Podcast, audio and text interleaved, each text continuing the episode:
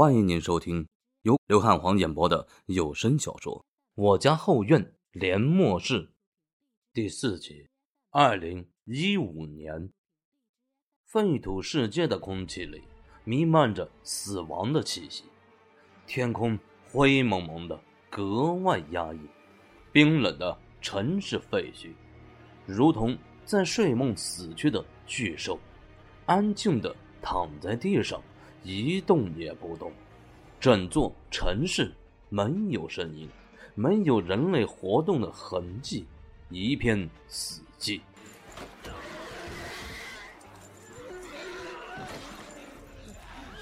在这座死去的城市里，一道狼狈的身影不断奔跑着，身后跟着黑压压的丧尸，倒是给死寂的城市增添了。几分热闹的感觉。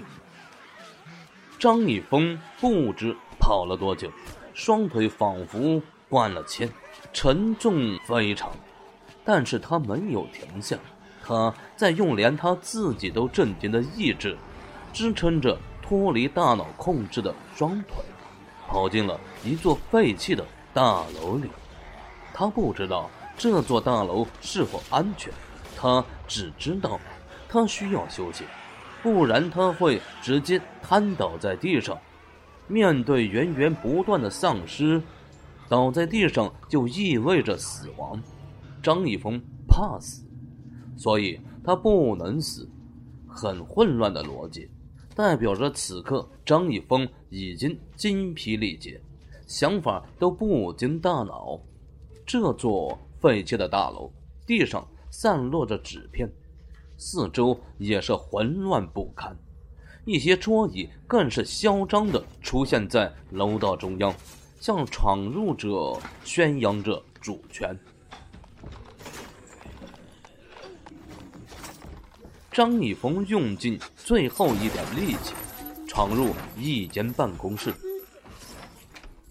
把房门反锁，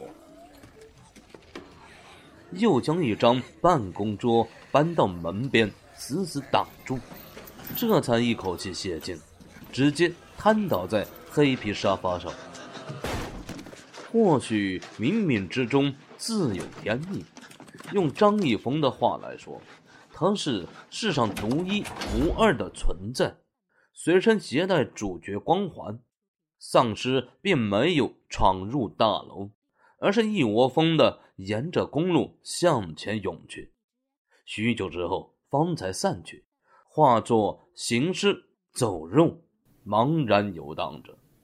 大约三个小时后，张一峰终于从昏睡中清醒过来。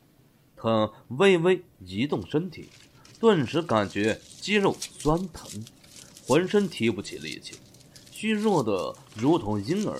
打开双肩包，从里面取出一些食物和水，慢慢的。吃了起来。巧克力蕴含着大量的能量，在此刻吃最好不过。又干掉一罐八宝粥，张一峰终于感觉有点力气了，大脑也能控制身体了，这才挣扎着站起身，在办公室里微微走动着。从桌上的文件可以看出，这间办公室的主人应该跟他的工作性质有些类似，都是做财务工作。因为文件里有很多表格，都是些财务报表、财务数据，表头上写着“永业印务有限公司”，显然这间办公室就是这家公司的。咦？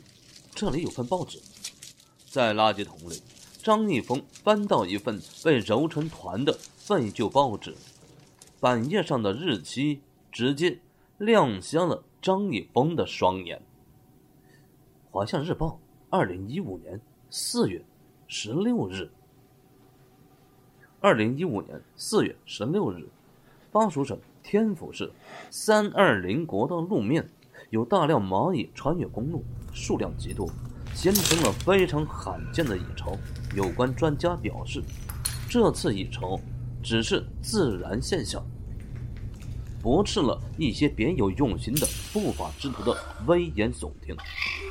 二零一五年四月十六日，国家元首访问东宁，两国元首亲切交谈，达成了一系列经济领域的贸易合作。据悉，这是华东两国十年来第一次有国家最高领导人访问。这一次的破冰之旅，必将改变两国的紧张关系。二零一五年四月十六日，全国各地网络论坛上出现大量有关末世到来的不实消息，给社会国家带来一些不利的影响。各地警方已经介入调查，网监部门协同配合。二零一五年四月十六日，一条条消息映入眼帘，张一峰惊呆了。废土世界竟然是现实世界的未来世界，要不要这么巧？不对，废土世界跟现实世界还是有些不同的，至少国家名称、省份、城市的名字都跟现实世界不一样。不过有一点可以肯定，这个世界一定跟现实世界存在着相似性。还有末世爆发的时间。是的，你没有看错。从这份报纸的日期，张立峰知道了末世爆发的时间。经常看报纸的人都会知道，报纸上面的内容是隔天刊发的。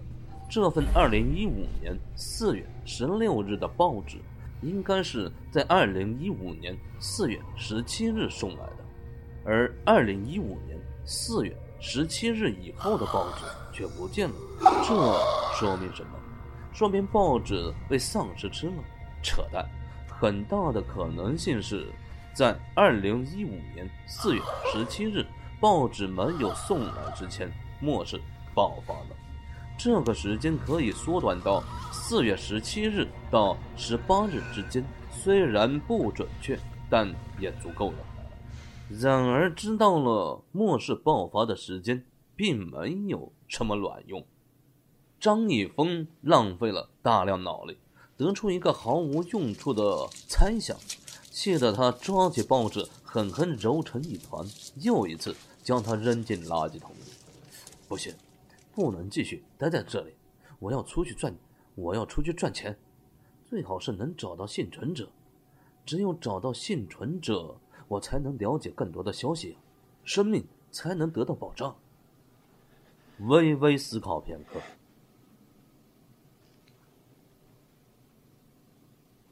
张一峰进行了走出去赚大钱的战略转移，猫着腰。鬼头鬼脑的离开大楼，再次踏上城市中央的公路。不过他很快又缩了回来，因为在公路上成千上百的丧尸来回移动，如同开会一般，数量众多。这条路走不通，丧尸数量太多了，一旦发出丁点声音，我这小命儿不保呀！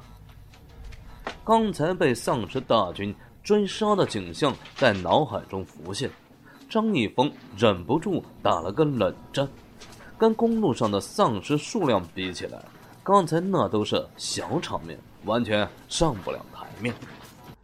通过观察，张一峰发现，在公路边缘、靠近商铺的地方，有一条偏僻的巷子，似乎能够进城。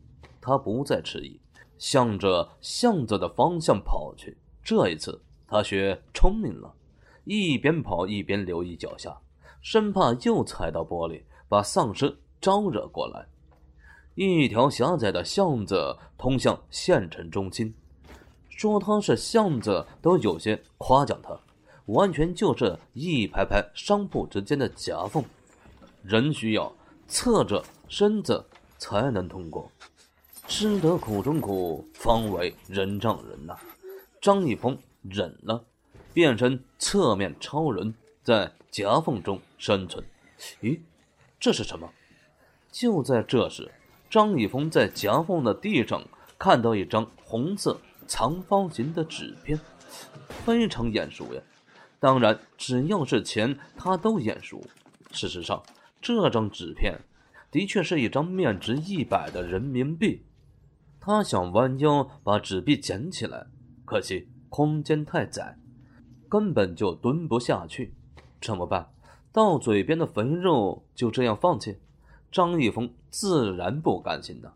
经过一番思想斗争，他抽出秘密武器——一把西瓜刀，用西瓜刀锋利的尖端刺穿纸币，将其取到手中。看着即将到手的人民币，张一峰。在心中把漫天诸神、西天如来佛祖都问候了个遍呢。他在祈祷，祈祷这张人民币拿到现实世界也能用。这样一来，他就发了。哎呦，我操！这回真发了！张一峰满脸震撼，手里的人民币竟然跟现实世界的一模一样，哪怕他用尽各种防伪方法验证。只得出一个结论：这张人民币是真的。银行，我要去银行。得知人民币在现实世界也能用，张一峰彻底癫狂了。他想到了一个地方——银行，那里面有取之不尽的金钱。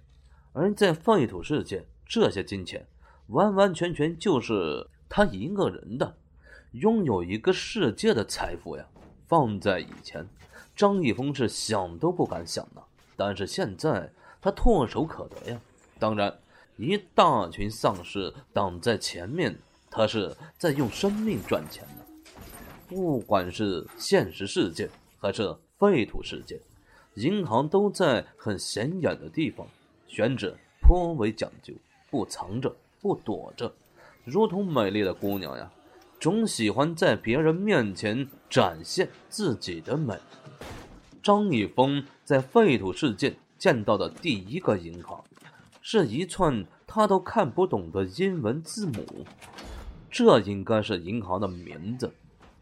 可惜太高大上，严重伤害了文盲的感情呀！他竟然一个字都不认识。世界上没有免费的午餐，天上永远不会掉馅饼，掉鸟屎倒是有可能。这又是什么意思呢？就是告诫世人，想要得到一些东西，就要付出一些东西，很直白，有没有？在银行的门口，身穿安保制服的中年男子，手里提着警棍，来回巡视，这让张一峰不禁感慨：世上最敬业的，恐怕就是这个保安了，死了依旧坚守岗位呀。哎呀，只有解决他，我才能进入银行。谁挡了我的财路，我就让谁死。张一峰一咬牙，猛地跑了出去，挥舞着西瓜刀，在保安丧尸看不到的角度狠狠砍了下去。场面很热血，可惜砍偏了。在这时候，丧尸致命的缺陷显露无遗，只要没有发出声音。保安丧尸完全没有察觉，他在死亡边缘走了一遭。西瓜刀再次扬起，丧尸的脑袋如同皮球一般，在地上自由的滚落。第一次杀丧尸，虽然丧尸已经死亡了，变成了行尸走肉，但毕竟长着人的模样。张一峰的内心顿时波涛汹涌。那种难以言喻的感觉化作一阵呕吐。张一峰吐了多久？他不知道，因为他没有看表。但他清晰的感觉到，之前吃进胃里的东西全部交代在这里了。有人说，每个人的内心呢，都住着一只恶魔。凶残的人呢，心里住着的是大魔王；善良的人心里。住着的是小恶魔，张一峰呢，从来不觉得自己是好人，所以他固执的认为自己心里应该有一只大魔王。现在他知道了，他还是一个好人呐，杀丧尸都会吐的好人呀。好了，感谢您的收听，喜欢的朋友呀，请点击关注和订阅，汉皇将持续给您带来更新，谢谢。